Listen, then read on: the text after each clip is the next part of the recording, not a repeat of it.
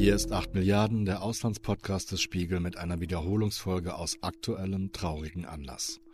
Am Freitagmittag, am 16. Februar 2024, meldeten russische Behörden, genauer gesagt die russische Gefängnisverwaltung, dass der Kreml-Kritiker Alexei Nawalny tot ist. Alle aktuellen News zu diesem Thema finden Sie auf spiegel.de und dort finden Sie auch alle Berichte über Nawalnys Leben und seinen Kampf gegen Putin und den Kreml.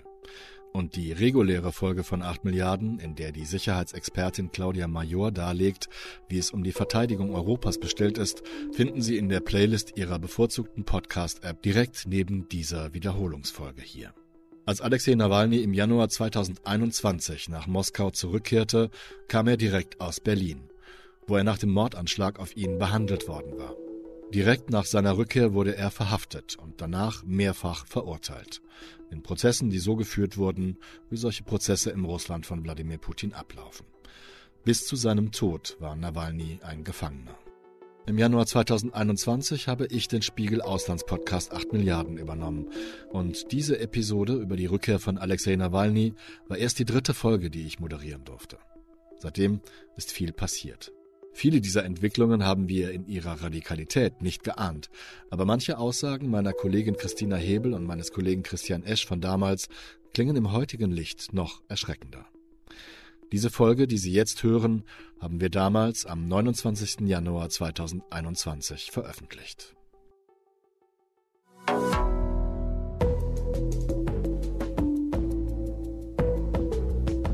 Hier ist 8 Milliarden der Auslandspodcast des Spiegel. Und ich bin Olaf Häuser.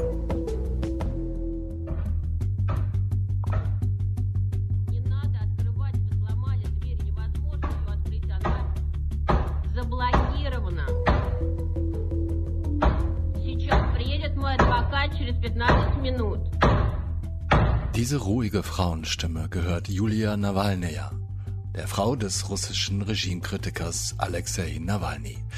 Und sie sagt sinngemäß, es bringe nichts, die Tür aufzubrechen, sie sei blockiert und ihr Anwalt sei ohnehin in 15 Minuten da.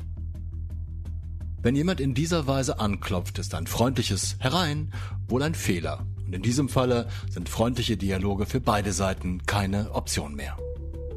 Alexei Nawalny ist der populärste Kritiker des Kreml und der bisher erfolgreichste. Am vergangenen Wochenende protestierten Zehntausende Russen gegen seine Festnahme. Nicht nur in Moskau und anderen Großstädten, sondern auch in kleineren Orten im ganzen Land. Im August überlebte er nur knapp einen Attentatsversuch mit dem militärischen Kampfstoff Novichok, wurde auf Initiative der Bundesregierung in Berlin behandelt und flog, kaum genesen, schnurstracks zurück nach Moskau, um sich dort wie erwartet erneut verhaften zu lassen. Die wenigsten Menschen würden sich wohl so deutlich mit Wladimir Putin anlegen, wie Nawalny es seit Jahren regelmäßig tut, und nicht wenige Kritiker, die es versuchten, sind inzwischen gescheitert, in der Versenkung verschwunden oder tot. Warum also kann dieser einfache Blogger, als der sich der Rechtsanwalt Nawalny gerne bezeichnet, unzufriedene Menschen in ganz Russland dazu bewegen, sich ebenfalls gegen Putins Staatsmacht zu stellen und Repressalien für unerlaubte Demonstrationen zu riskieren?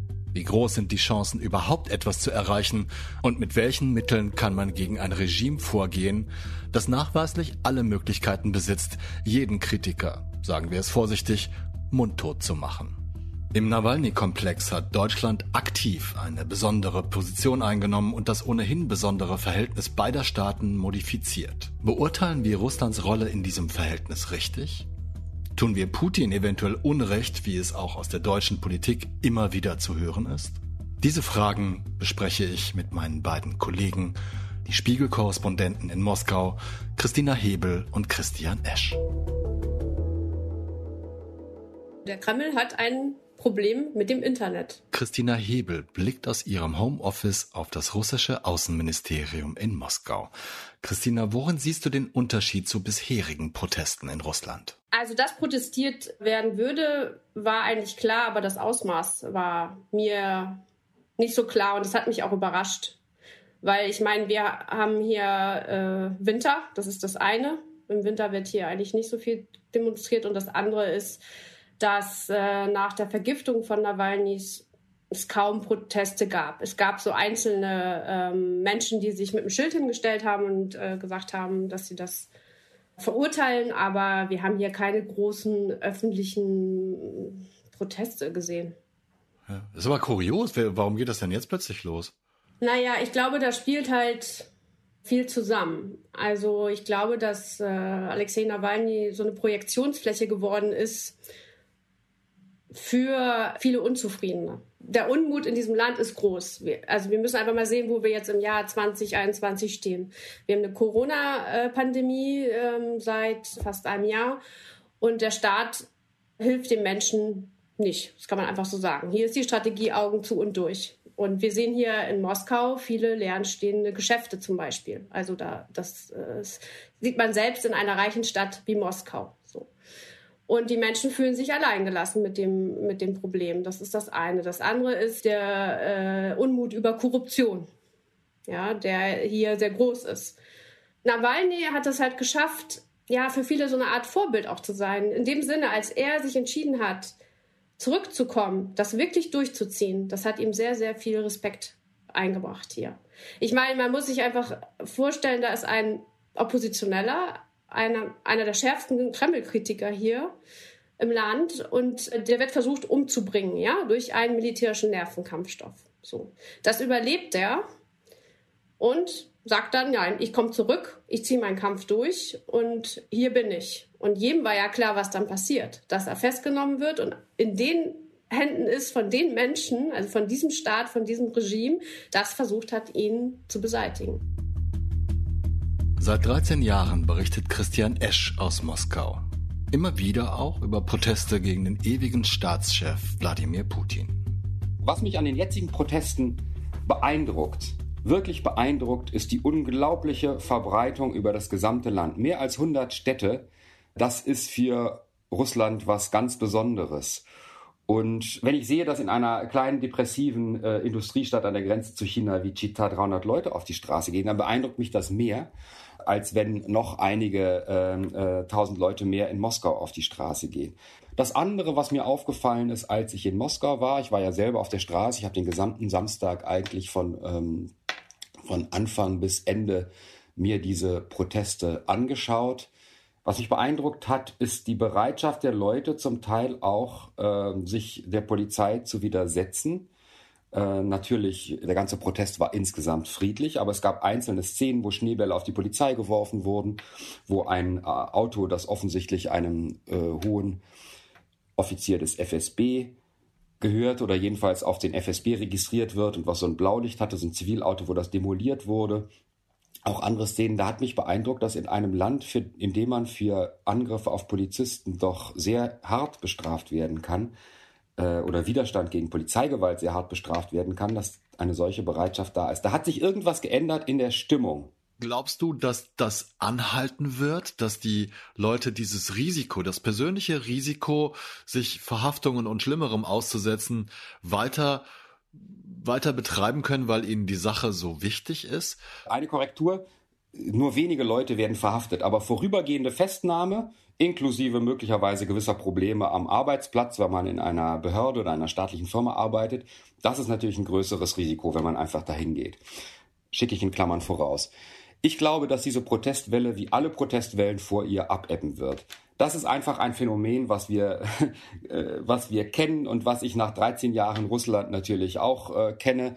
Es ist immer so, dass die institutionalisierten äh, Sicherheitskräfte den längeren Atem haben als die äh, Zivilgesellschaft oder irgendwelche politischen Kräfte, die auf die Straße gehen. Aber es äh, wird eine Weile sicher anhalten und auch Protestwellen, die abebben können im Rückblick äh, nochmal äh, Spuren hinterlassen oder etwas verändern. Gleich mal nachgefragt, das heißt, der, der lange und starke Arm Putins wird auch dieses Mal triumphieren und die Leute resignieren dann, wie sie es vorher getan haben, oder wie muss ich das verstehen?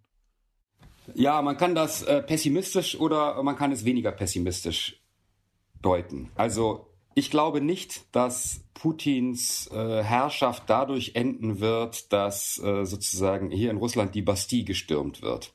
Aber natürlich ändert sich diese Gesellschaft und äh, Druck auf die Regierung auszuüben ist nicht etwas, was keinen Sinn hat, auch wenn die Regierung vielleicht am Ende oder der Kreml den längeren Arm hat. Äh, Russland ist grundsätzlich meiner Meinung nach ein Land, wo es schwer ist, seine Rechte zu verteidigen, wenn man nicht laut aufschreit. Es ist ein Land, in dem äh, natürlich kann man sagen, naja, die, die auf die Straße gehen und protestieren, die werden nie äh, sozusagen den längeren Arm haben als Putin. Aber die, die nicht auf die Straße gehen und nicht protestieren, die haben ja auch nichts davon. Also das sehen wir an den vielen kleinen regionalen Protesten, die ja Erfolg haben.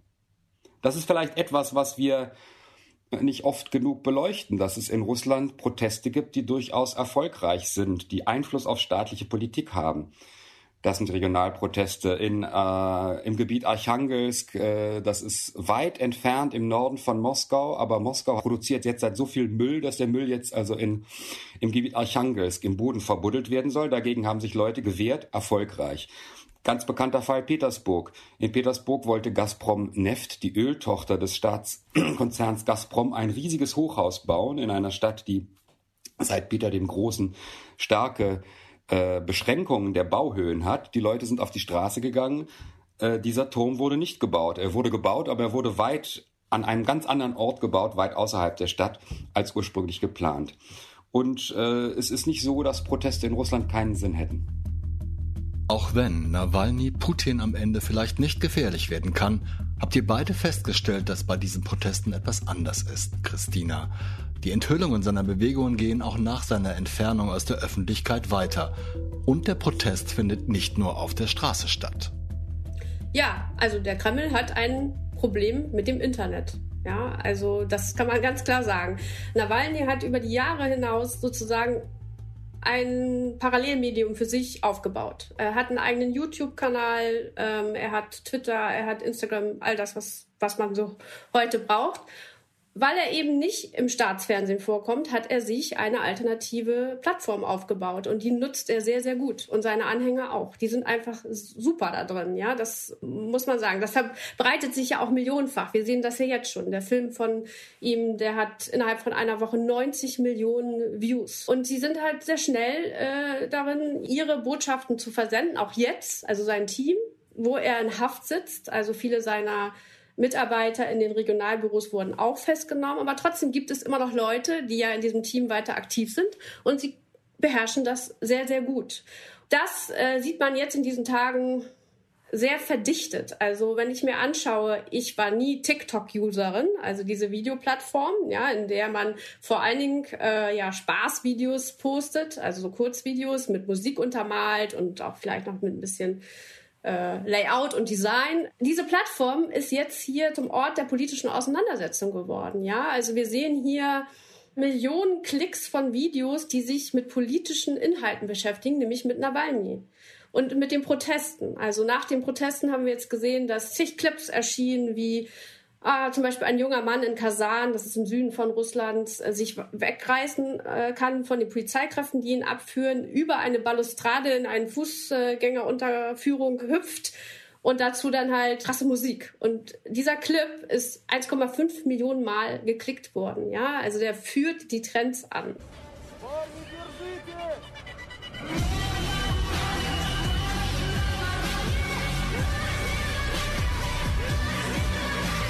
Und das ist schon sehr ungewöhnlich. Und es ist alles an den Staatsmedien vorbei. Ja, es ist eine ganz andere Realität. Es ist äh, ein ganz anderes äh, Gefühl von Russland oder auch Einschätzung von dem, was hier passiert. Ja, so. Und das sind vor allen Dingen junge Menschen. Das muss man auch sagen. Und das führt auch zu der Frage, wer eigentlich bei den Protesten war. Ja, das sind nämlich Menschen, sagen wir mal so bis 35, würde ich sagen, in der Hauptsache auch ältere, aber in der Mehrheit bis 35, die eben nicht mehr das Staatsfernsehen jeden Abend anschalten, sondern im Internet unterwegs sind und sich dort informieren. Ja, und es gibt hier auch immer noch kritische und unabhängige Medien und die sind im Internet und die haben zu kämpfen, aber es gibt sie und man kann sich informieren. So. Es gibt eine Generation hier oder sagen wir Altersgruppen, die erreicht der Kreml nicht mehr. Привет, это Навальный. Я знаю, кто хотел меня убить. Я знаю, где они живут, я знаю, где они работают, я знаю их настоящие имена, я знаю их поддельные имена. У меня есть их фотографии. Was passiert denn, wenn Nawalny stirbt? Jetzt, irgendwann. Also es ist ja schon mal vorgekommen, dass der wichtigste Oppositionelle gestorben ist oder umgebracht, ermordet wurde. Das ist Boris Nemtsov. Boris Nemtsov war 2015, als er ermordet wurde, mit Sicherheit das bekannteste Gesicht der russischen Opposition und bekannter als Nawalny. Boris Nemtsov war ehemaliger Vizepremier gewesen unter Jelzin noch, Minister, jemand, von dem Jelzin mal behauptet hatte, er möchte ihn als seinen eigenen Nachfolger haben, jemand, der später immer noch in der Politik geblieben ist, der sich auch nicht zu schade war, Regionalwahlkämpfe zu führen. Also das war schon, äh, das war schon eine Figur. Der wurde einfach erschossen in der Nähe des Kreml. Es ist bis heute nicht klar, wer die Auf es ist klar, wer die Auftraggeber waren, aber es ist nicht offiziell ähm, untersucht worden. Das heißt, man weiß, dass äh, Tschetschenen ihn ermordet haben und wen diese Tschetschenen, wessen Befehl die gefolgt sind, das hat man dann besser gar nicht mehr vor Gericht weiterverfolgt.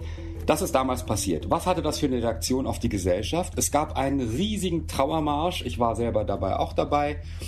Ja, man ist äh, traurig durch diese winterliche Stadt Moskau gezogen, äh, trüber Himmel, durch die Kälte und ja, es war also einer der wirklich traurigsten Momente, die man sich vorstellen kann. Es hat die Leute nicht mobilisiert. Es hat Trauer ausgelöst. In langen Reihen stehen die Menschen stundenlang an, um Abschied von Boris Nemtsov zu nehmen. Der nach wie vor unaufgeklärte Mord am Putin-Kritiker eint die von der Regierung bedrängte Opposition. In den Räumen des Sacharow-Zentrums in Moskau ist der Sarg des 55-Jährigen aufgebahrt. Ein langjähriger Weggefährte, der frühere Premierminister Michail Kasjanov, spricht Abschiedsworte.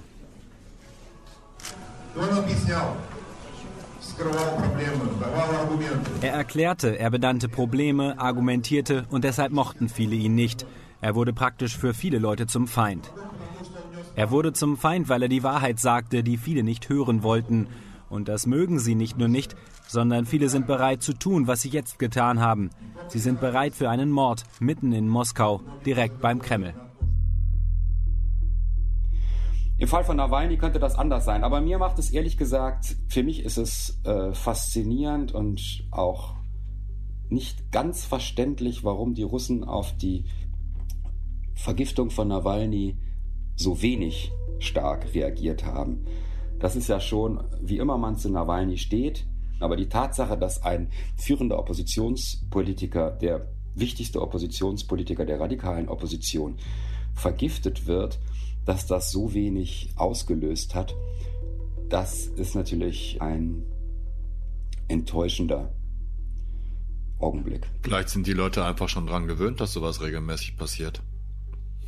Kreml-Kritiker, dass denen was passiert, daran sind sie gewöhnt.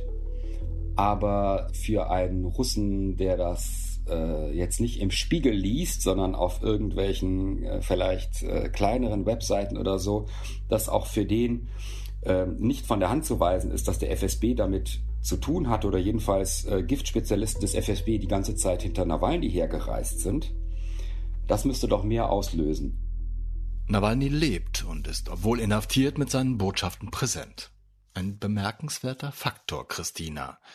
Kann Putin diesem Aufmerksamkeitsdilemma noch entkommen, dass er nicht die Aktionen Nawalnys kritisieren kann, ohne ihm mehr Aufmerksamkeit zu schenken? Nein, meiner Meinung nach nicht. Der Zug ist abgefahren. Mit jedem Statement, das sie jetzt geben werden, äh, wird Nawalny bekannter werden. Das heißt nicht, dass Nawalny total beliebt ist, ja? Also er eckt ja auch an und polarisiert, aber er ist wahnsinnig bekannt. Und in dem Moment, wo der Kreml-Sprecher sich hinstellt und wieder etwas zu dem Film sagen muss, und das ist wirklich ein großes Dilemma, und das wird der Kreml, glaube ich, äh, schwer auflösen können. Das ist einfach so interessant, weil Nawalny war immer jemand, der hier in Russland etwas versucht hat, was nicht möglich war. Also er tut immer so, als ob man wie in einer Demokratie Politik betreiben kann. Was natürlich nicht der Fall ist, weil wir ja hier in einem autoritären Staat leben. Und er macht, er macht Wahlkampagnen äh, 2018, als äh, Präsidentschaftswahl war, ja. Es war klar, er kann nicht antreten. Er hat das trotzdem gemacht, ist durchs Land gereist, hat Reden gehalten, äh, hat ne, die jungen Menschen begeistert. Es ist so ein bisschen wie jemand, der mit dem Kopf durch die Wand will. Ja, so und die Wand die bricht jetzt gerade nicht ein, aber die hat schon Risse. Alexei Nawalny ist nach Sibirien gefahren, nach Tomsk, wo es eine Auseinandersetzung um die Wahl des äh, Gouverneurs gibt. Da gibt es massive Korruptionsvorwürfe gegen den und er wollte diejenigen unterstützen, die einen alternativen Kandidaten haben. Und das ist nicht der einzige Fall. Wir haben in Chabarovsk vor zwei Jahren das Regime Putin eine schreckliche Niederlage aus ihrer Sicht erlitten, weil ihr Kandidat nicht durchgekommen ist. Dann haben sie zwei Jahre später den einkassiert und ins Gefängnis geworfen. Und jetzt steht Chabarovsk in Sibirien auf der Straße und protestiert dagegen und solidarisiert sich mit den Menschen in Belarus. Also Alexei Nawalny hat sich riesige Verdienste um die Opposition in Russland erworben, insbesondere indem er die Korruption aufgeklärt hat. Aber auch vielleicht zu unserer aller Überraschung. Selbst im fernen Sibirien gibt es Menschen, die sich nicht länger mit dem System Putin abfinden wollen. Vielleicht haben Sie die Stimme erkannt, liebe Zuhörerinnen und Zuhörer, die Jürgen Trittin gehört. Diese Aussage stammt aus dem Spiegel-Spitzengespräch, das mein Kollege Markus Feldenkirchen kurz nach der Ankunft Nawalnys zur Behandlung in Deutschland führte. Abgesehen von der Sympathie des grünen Politikers für den Kreml-Kritiker fällt die Verbindung auf, die Trittin zwischen den Protestbewegungen in Russland und denen im Nachbarstaat Belarus aufzeigte. Nawalny hat sehr fasziniert beobachtet, was in Belarus passiert ist letzten Sommer. Ja? Also er hat sogar Live-Schalten, also auf YouTube Live-Sendungen gemacht über Stunden und hat das begleitet, bevor er vergiftet wurde. Sicherlich ist auch eine Parallele zu den Protesten jetzt in Belarus und auch hier, welche Rolle das Internet spielt. Und beide, Lukaschenko, also Diktator in Belarus und Putin hier, bekommen dieses Internet nicht kontrolliert gebändigt, ja? So, das würde ich als Parallele sehen. Aber in Belarus gehen die Menschen auf die Straße, weil sie den Diktator Lukaschenko weg bekommen wollen. Es soll freie, transparente Wahlen geben. Das ist eine Bewegung, die ein Ziel hat, diesen Mann aus dem Amt zu bekommen, der nach massiven Wahlfälschungen sich als Sieger dieser letzten Präsidentschaftswahlen erklärt hat. Hier in Russland äh, ist es anders. Die Menschen gehen nicht für Nawalny auf die Straße, sondern sie gehen auf die Straße, weil sie wütend sind. Sie sind wütend über das, was hier in diesem Land passiert. Auch wenn sich die beiden Proteste gegenseitig zitieren, ja, also es ist so, dass ja auch hier Menschen sehr, sehr gebannt geguckt haben, was passiert denn da jetzt in unserem Nachbarland, ja, was ja sehr viel repressiver und autoritärer noch war, passiert so eine Bewegung, ja, also das fanden die sehr faszinierend. Der Fall Nawalny hat auch mit Deutschland zu tun. Die Initiative der deutschen Bundesregierung, ihn nach Deutschland zu holen, hier zu behandeln, stellt einen bemerkenswerten Faktor dar. Kannst du ermessen, Christian, welche Bedeutung dieser Vorgang für die deutsch-russischen Beziehungen hat? Die deutsch-russischen Beziehungen sind schon eine Weile lang, werden die sozusagen kontinuierlich schlechter. Sie sind immer noch besondere Beziehungen. Deutschland hat eine besondere Rolle für Russland in Europa und Deutschland ist nicht der Putin-Versteher, aber der Putin-Erklärer für die anderen europäischen Länder vielleicht. Es ist ja auch was äh, Schönes oder auch was Gutes in dieser besonderen Beziehung, die wir zu Russland haben. Russland bleibt unser Nachbar, ob da jetzt Putin an der Macht ist oder wer auch sonst. Diese Beziehungen leiden schon eine Weile.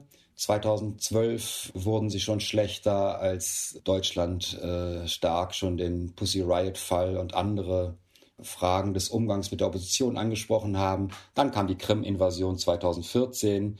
Da war der Kreml erstaunt, dass ausgerechnet Deutschland mit seinen wirtschaftlichen Interessen am Ende das Land war, was äh, in Europa sozusagen eine doch recht bestimmte Reaktion auch mit äh, Sanktionen organisiert hat.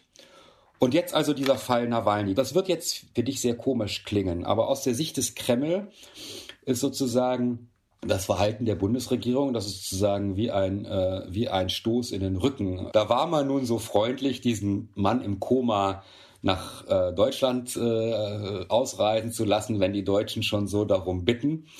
Und dann, anstatt äh, sozusagen diese äh, komplizierte Geschichte irgendwie auf äh, gute Weise und im humanitären Sinne still ähm, äh, ausklingen zu lassen, hat sich Merkel hingestellt und hat gesagt, Herr Nawalny ist seit dem 22. August hier in Berlin in Behandlung.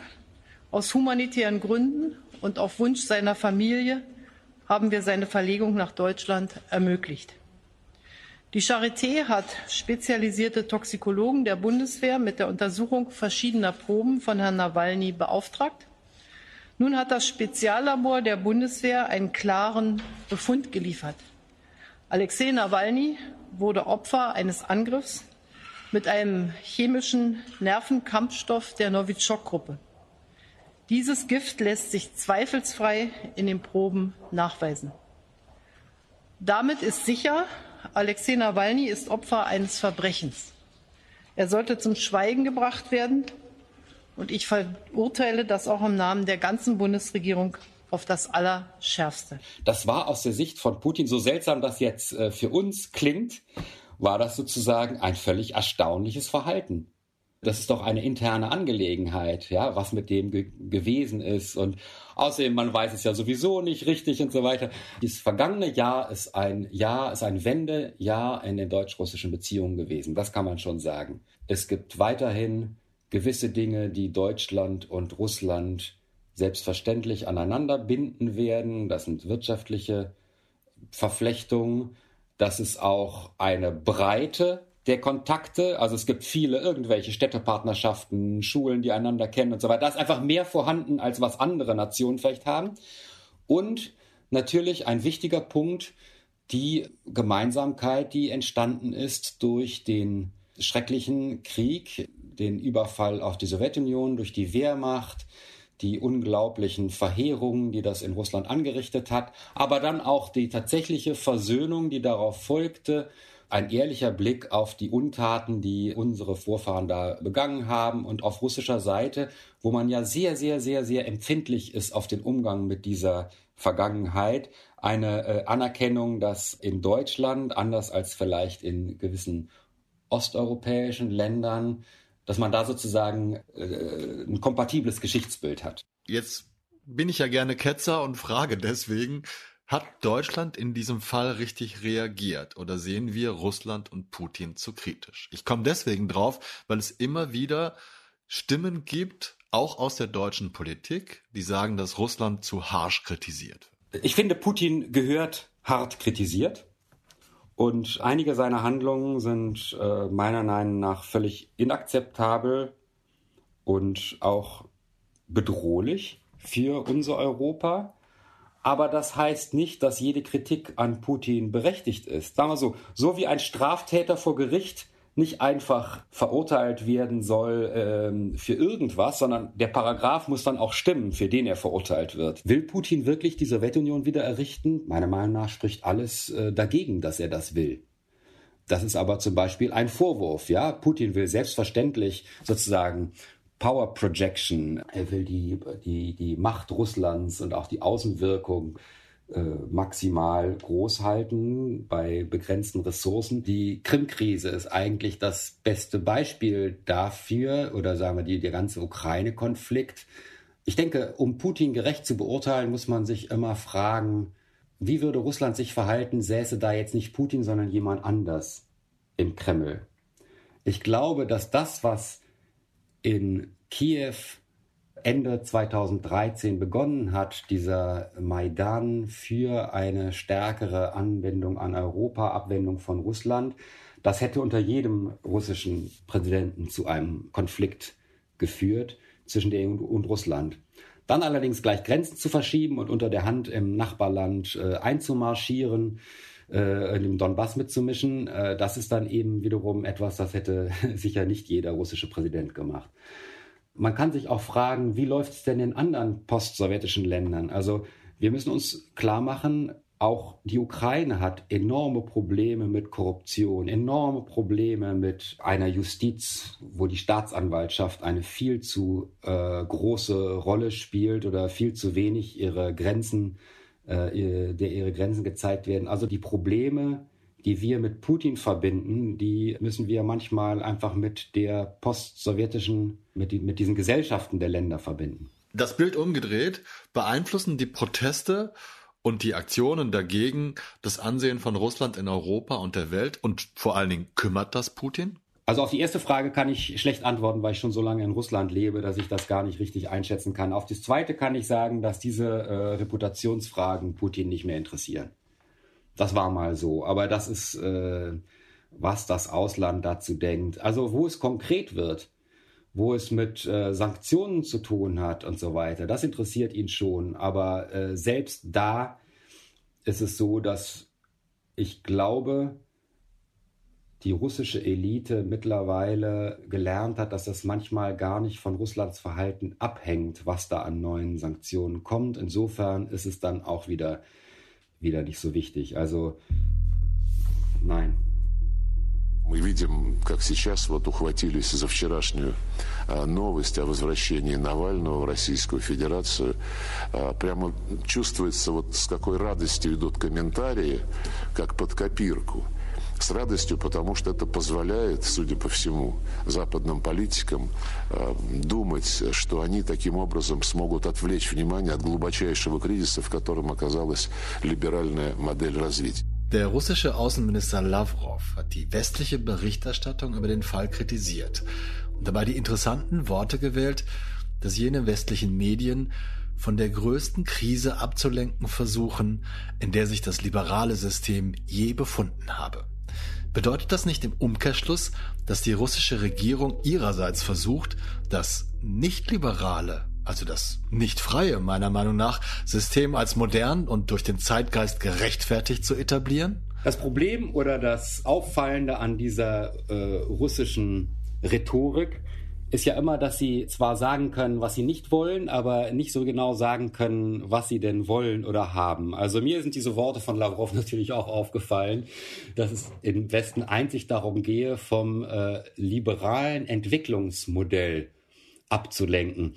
Daraufhin haben einige äh, Russen auf Twitter natürlich gefragt, was denn Russlands Entwicklungsmodell überhaupt sei. Denn das ist das Problem, das ist das vielleicht das größte Problem im Grunde, was Putin hat, dass es nicht klar ist, wo es denn jetzt hingehen soll. Und früher war das nicht so. Äh, Putin in der ersten Amtszeit hat wirklich äh, starke Reformen hingelegt. Die zweite Amtszeit war eine unglaubliche Boomzeit, wo die Gehälter stark gestiegen sind, wo man den Eindruck hatte, es geht voran. Und die Krim war natürlich ein Beispiel, dass sozusagen, wir haben uns von den Knien erhoben, heißt das dann immer. Das ist die Formulierung sozusagen.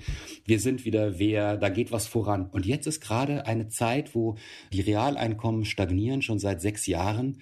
Die Renten äh, werden gekürzt, faktisch. Ja, wo soll es denn hingehen? Da sind keine Ideen mehr da. Selbstverständlich ist es so, dass man in Russland natürlich mit einer gewissen Befriedigung darauf äh, geschaut hat, welche internen Probleme die westlichen Gesellschaften haben. Und äh, das wird dann sozusagen immer als äh, Bestätigung gesehen und schaut euch das selbst an. Sagen wir so, also Putins System ist natürlich kein freies System und das ist auch schon länger so. Aber es hat sich lange Zeit nicht in erster Linie auf Unterdrückung gestützt, sondern selbstverständlich auf eine große Bereitschaft der Leute, das mitzutragen, weil sie auch was davon hatten. Und der Deal, den Putin lange mit seiner Gesellschaft hatte, war sozusagen, ihr mischt euch nicht in die Politik ein, ich mische mich nicht in euer Leben ein. Das ist ein System gewesen, was Überzeugungskraft besessen hat. Natürlich Propaganda mit eingerechnet, die war von Anfang an natürlich, die Kontrolle über das Fernsehen war von Anfang an da. Und dieses System hat sich dann verändert. Und jetzt, das kann man eindeutig sagen, wird dieses System repressiver und repressiver und repressiver. Das war 8 Milliarden, der Auslandspodcast des Spiegel. Ich bedanke mich bei meiner Kollegin Christina Hebel und meinem Kollegen Christian Esch in Russland und bei Ihnen, verehrte Zuhörerinnen und Zuhörer. Alle Audio-Features des Spiegel hören Sie auf spiegel.de, bei Spotify, Apple Podcasts und allen weiteren Podcatchern. Bleiben Sie gesund und tapfer. Ich verbleibe bis nächste Woche, Ihr Olaf Häuser.